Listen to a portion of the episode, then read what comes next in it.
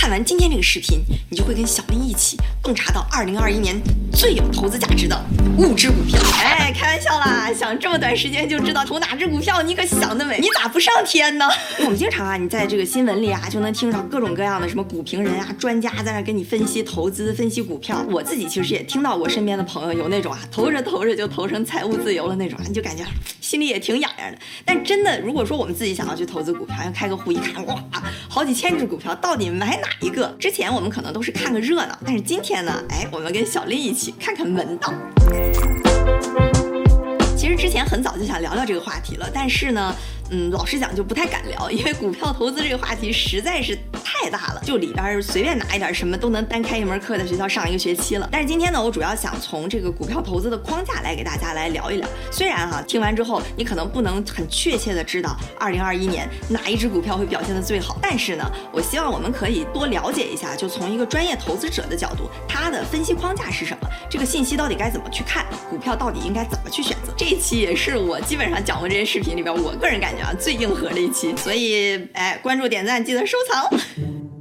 说到股票投资，基本上有这么两大类，一种呢是技术分析，一种是基本面的分析。我们先来说说这个技术分析啊，就有的时候我们在电视上啊，你能看到一个专家或者股评人，对吧？哎，拿个小棍儿，哎，指着那个屏幕，然后说，哎，这儿大家可以看到，这儿有一个双肩，现在这儿开始放量了，这儿又出现了仙人指路，哎，这里量涨价涨，建议买入啊。听着是非常的专业，技术分析其实说白了就是看图说话找规律，主要呢就是去分析这个股票过去的这个走势，比如说价格啊、成交量啊、波动率啊这些东西，然后去分析和预测它未来价格的一个变化。先说结论啊，我个人是不太建议大家特别过分的依赖技术分析，为什么呢？现在其实有很大量的这种量化型的对冲基金或者是一些交易公司，他们啊就像我之前讲对冲基金里边雇一堆这种数学 PhD、物理 PhD，然后每天就在那哎各种建模去找规律。各种机器学习啊，用的那些模型都还听着挺 sexy 的，什么 iceberg 冰山模型，又是 ninja 忍者模型，去分析整个市场里的这种交易量啊，用他们的模型去分析。当市场上一旦出现一个什么小的偏差，就他感觉到，哎，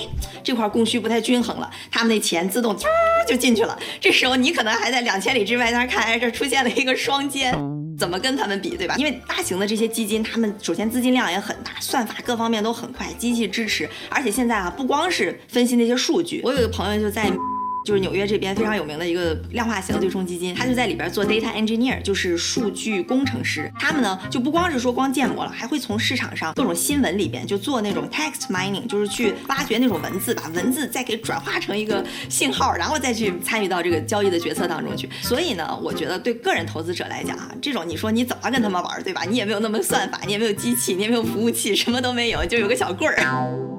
而且啊，就我们说到价格是由什么决定？我们知道价格短期来讲，它可能是供给需求决定的；长期来讲呢，是价值决定的。那所以呢，像这种供给需求这种量的分析，一般呢就更适合短期的这种投资。你见过谁？你家王大爷去这儿一秒买，下一秒卖吗？那不可能的，对吧？所以呢，对个人投资者来讲，一般相对啊，就比如说几个月，甚至到年，就可能中长期一点的话，这种技术分析就风险比较大。但是呢，有的时候我们就会感觉这个技术分析好像是好用的。我个人感觉吧，其实这里边有很多。是一些市场上的心理因素，就比如说一个股票啊，走走走走走到三千没走下去下来了，又走到三千下来了，这时候人们就会觉得三千是不是一个他过不去的坎儿？所以呢，之后他每次走走走快要到三千的时候，大家都觉得他过不去，他所以大家都卖卖卖卖，所以他就一直过不了这三千。但是其实他最后还是要归结于这个供给需求和他最后的价值。所以一旦比如说他跨过三千这个坎儿了，那之前那些觉得哎他过不了三千人就都开始买，就蹭蹭的往上涨。假设这个时候你卖了，那你可能就对吧会赔得很惨。所以有的时候呢，在这些比较关键的点位附近哈，它可能就不是像我们正常的一个股票价格或者股票收益率的那个分布，就会有一些这种异常。如果说我们过分依赖这个的话，有的时候你就得承担更大的风险。哎，是不是听着有那么点意思了？作为我们个人投资者，还是稍微中长期一点。我们刚刚说短期看这种供需，长期来讲还是比较看价值的。这就说到了这个整个投资分析里面算是更大的一块，当然嗯不一定更大，就是也是很大的一块，就是这个基本面的分析。基本面的分析，基本面的分析可以主要分三个层次吧，就是宏观层次的、行业层次的和公司层次的。哎，我们先来说一说这个宏观层次哈。就有些朋友就说，我买股票，我看宏观干什么？那宏观怎么着，跟我股票有什么关系？比如说买股票，对吧？我们知道有一些股票的指数，假如 P E ratio，我就想买个 P E ratio 低的，那我就把这些股票全都算出来，然后最后挑最低的五个买。这样哈，我感觉打个不恰当的比喻，这就好像，比如说，我们现在想去找个漂亮老婆。然后呢，我们知道，哎，一般好像女生眼睛大的好看，对吧？所以呢，我就专挑眼睛大的，一百个女的照片一翻，把眼睛最大的五个找出来。你觉得这就是最好看的吗？当然不是了，对吧？就是任何脱离整体的细节都是耍流氓。很多人觉得我不想看宏观，宏观太无聊，宏观对股票价格影响很小，要不要看？当然要。你比如说，我们看一下啊现在这张图。哎，所以我们看这张图哈，这个蓝线儿就是美国的央行美联储往经济体里注入资金这个量化宽松的数量，白线儿就是整个的美国整体股市的这个走势。所以我们能看到，从零八年到现在两千二零年，这整整十二年里啊，这股市就在一路蹭蹭蹭蹭蹭往上走。所以你说为啥呢？其实最主要的原因就是这个经济体里的钱太多了，整个股市的涨跌啊，很大程度上是取决于说这个经济体里的钱有多少。因为你想啊，就比如说在一个钱特别多的地方，或者有钱人特别多的地方，那物价。肯定一点点就涨上来了，那股市里头也一样，它一直往里注钱，那这股价。整体来讲啊，就会涨上来。所以不管我们是看，比如说中国人民银行，就中国的央行，或者是美联储，就美国的央行，他们各种各样的政策，比如说量化宽松，又调整准备金率，又调整这个率那个率。其实说到底，最主要的原因就是想控制这个经济体当中的货币量。比如说零八年开始，北美啊，整个一路一十二年的牛市，最主要的几个原因，第一是量化宽松，第二税收上的减免，第三呢就是整个全球，比如说欧洲就非常疲软，所以钱呢就大量的流入美国。所以有的时候你看哈，比如你隔壁家。王大爷对吧？买美股，哎，买的整天盆满钵满，非常高兴。那其实谁买美股谁都赚，对吧？因为这钱太多了，他但凡要跌下来一点，马上立马有一个老李、老张就给接盘接起来了。所以你看那零八年啊，大家谁投美股那都跟尺子画的一样，哎。非常高兴。再比如说啊，你看国内对吧？一七年开始去杠杆，去杠杆的这个资金量一下就变少了，所以一八年整个中国股市啊就一路熊市。你也看到各种各样的民营企业开始暴雷，对吧？这就是整个资金量减少了。所以你说宏观能不看吗？我们如果说上那种金融的专业课哈，一开始做投资组合，第一步叫做 asset allocation，就是说资产组合你怎么配置，对吧？你投哪个国家？发达国家、发展中国家？投股还是投债？投债？然后呢才会到这个 security selection，就是说股票选择这一步。我前两天看了一个小视频。就是他是根据瑞达利欧写的一本书，就是讲整个宏观原理录的一个小视频，三四十分钟，我觉得还讲的挺好的。我把 link 放在底下了，感兴趣小伙伴可以去看一下。当然，在看宏观这块呢，也会有很多各种各样的指数，它会反映整个宏观经济的一个状况。就像把 GDP 呀、CPI 呀、什么 non-farm payroll 啊，就是那个讲那个呃叫什么失业率的，这些肯定都是了。然后有的时候也有一些很有意思的，比如说之前这个美联储的主席格林斯潘，他就会看一个什么指数呢？叫做男性。内裤指数，这是什么意思呢？就是看这个经济体当中每年男性内裤的销量，因为呢，这还算是一个比较必需品吧，一般就是销量比较稳定。但是如果经济衰退的时候，你可能就想呀，洗洗穿吧，所以就有可能会下滑一些。哎，他就通过这个内裤的数量的销售额来判断整个经济看怎么样。当然，如果说假设在一个比较衰退的时候，他如果发现哎内裤的销售额逐渐上涨了，就感觉哎这是一个很好的 indicator，就感觉之后的这个经济走势可能会走好。但是我有一个问题啊，你说他为什么只看男性内裤指数，不看女性内裤指数呢？如果知道答案的小伙伴，可以在评论区告诉我。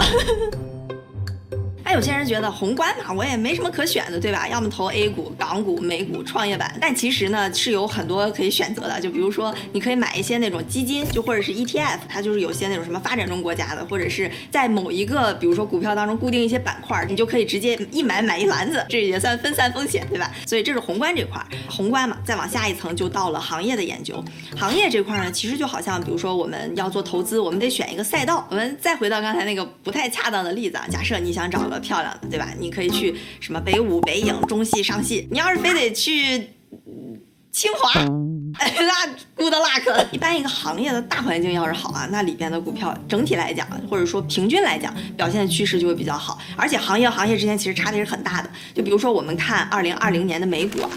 科技行业整整一年涨了百分之四十多，然后能源行业呢跌了百分之三十多。就我自己感觉，一般对个人投资者来讲，选行业可能比选公司更重要一些，因为公司那么多，我们可能很难把每个公司都了解的特别特别透彻。但是行业嘛，其实可能你知道个大方向，对吧？多多少少都知道一点。而且你在一个龙头行业或者说表现很好的行业里，你就闭着眼挑，都可能会比你在那个不太行的行业里头，在那精挑细选，最后结果都要好。那行业到底怎么看呢？我简单总。结一下，可能主要可以分这么四块。第一个呢，就是这个行业它所处的一个周期，你看它是，比如说是个朝阳行业，哎，蓬勃发展，正在向上，还是已经到夕阳了。然后呢，就是这个行业一个比较基本的一个格局，就比如说它是顺周期还是逆周期的，它在里边是，比如说有门槛比较高，像是金融行业、什么烟草行业，你都有牌照，还是那种门槛比较低，就是竞争会比较激烈，因为门槛越高的这种，相对来讲它的利润空间就越多一些。当然，国家一般要刺激刺激整个经济体里边竞争，它是反垄断的，所以。前几天某人还被叫去谈话了。第三块呢，对行业影响比较大的就是政府的政策了，这个真的很厉害。基本上你就想啊，政府扶持，那这行业肯定也蒸蒸日上，对吧？政府要不想管它，那 就是个没妈的孩子。就比如说一五年前后，国内有那能源行业的这个供给侧改革的一个政策，就是说上游行业会去产能，这样量会变少，价格就提高了，所以利润空间就会大一些。所以当时呢，各种什么钢铁啊、煤炭啊这些走势就很好。关于行业这块，最后一个啊，我感觉还有一点玄学，我把它叫做板块轮动。大家说白了就是市场偏好啊，就是大众在这个时间段内喜欢买什么，比如说啊什么成长型的股票对吧？科技股、什么概念股，哎，就这种大众喜欢的，哎，价格就会变高。就行业这块，我建议大家还是挑自己稍微熟悉一点的，多看一看，也有判断一下，别就是谁跟你说点什么你就觉得哎这个要要去买。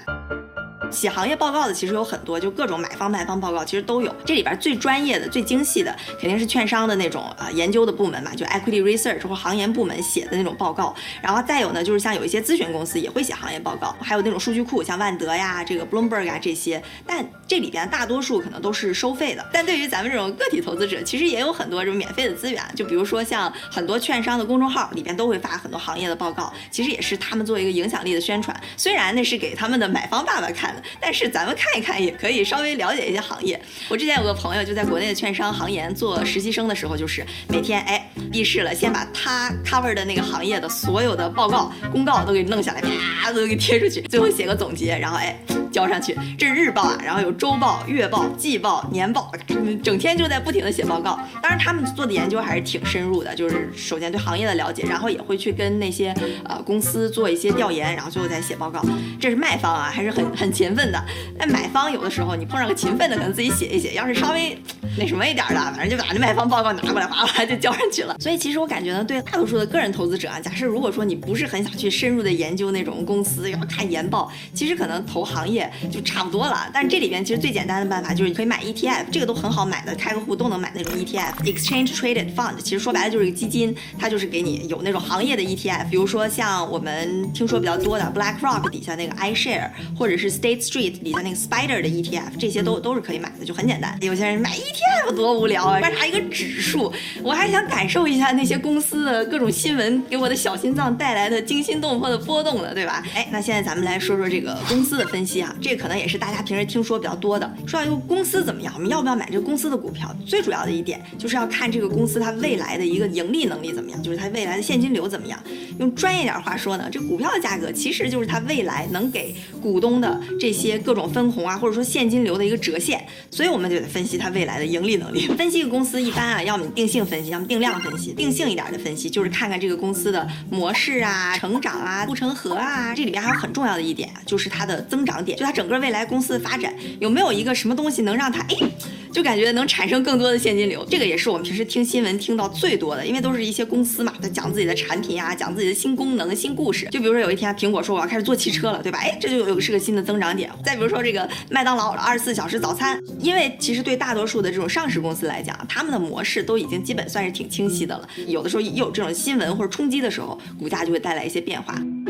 说到这个公司哈，有的时候我们还会看这个公司在它这个产业链里面处在一个什么角色，然后看它的利润空间怎么样。就一般来讲啊，这种线性的产业有一个叫做这个微笑曲线的理论，就是说在两端，就是研发端和最后的市场端，它的利润空间相对来讲是大一些的，因为进入的门槛比较高。但是在中间生产这块呢，就是进入的门槛相对低一点，所以附加价值低一点，那利润空间呢也就少一点。我们看还是刚刚那个例子，说苹果它的研发就在加州，然后它的品牌也是苹果自己。这个销售端的品牌，然后他把中间这个利润空间最低的生产就包到各个地方去，所以你买个手机，哎，都是 made in 哪哪哪，然后 designed in California，所以就很聪明的一个公司，对吧？为什么它利润空间能这么高？也是因为它抓住了这个微笑曲线最两端的研发和品牌，这个其实也是苹果的护城河，就技术和品牌两两端的护城河。那现在其实随着整个这个互联网趋势的发展，这个护城河啊已经越来越多了。就比如说很多平台，对平台来讲，用户就是他们的护城河，资金也是一个很强的护城河。就比如说亚马逊看到了一个垂直领域的电商，他想跟人家比拼，那他完全可以打价格战，人家卖多少钱，他就比人价格低一点，因为亚马逊资金量够大，他永远可以补贴，然后让用户都来亚马逊买，然后最后哎。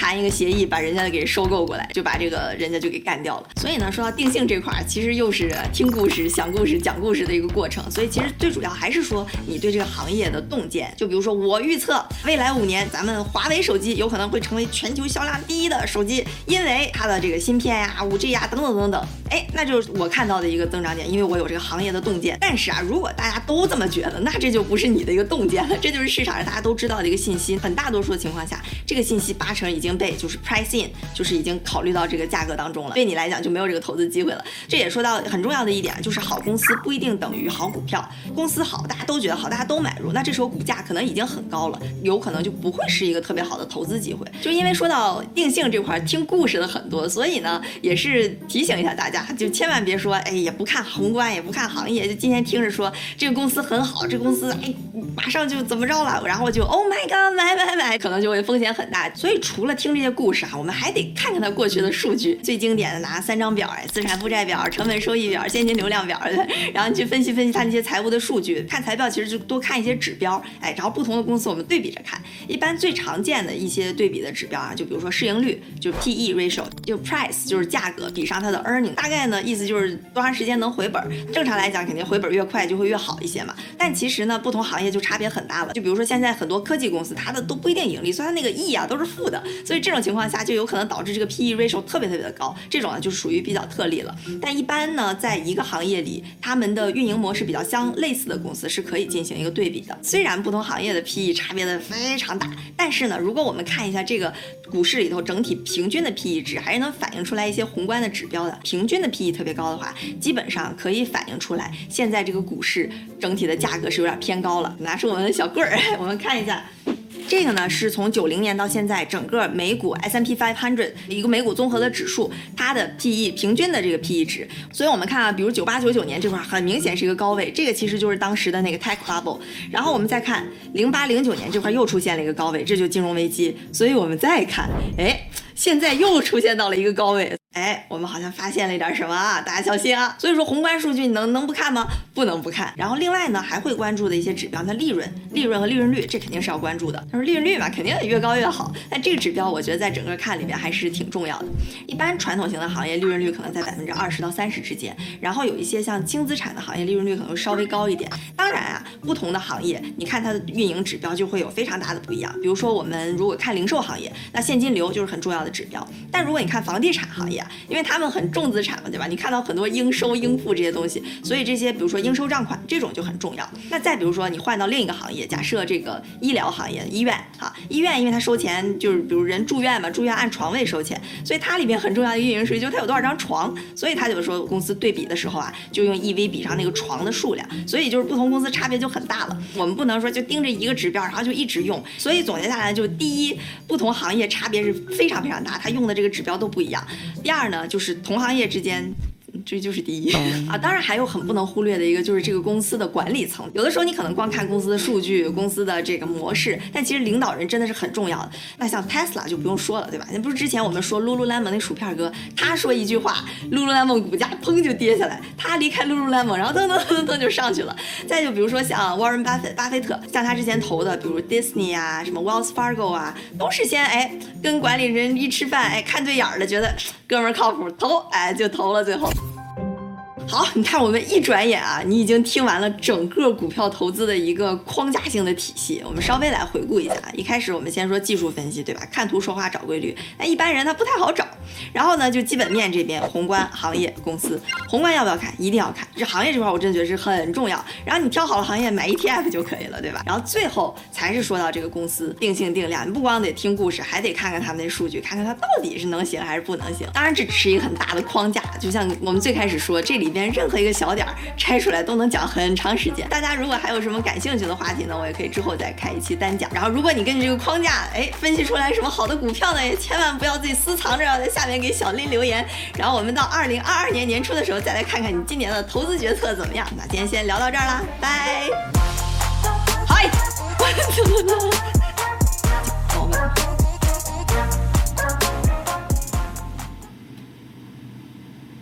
什么时候停？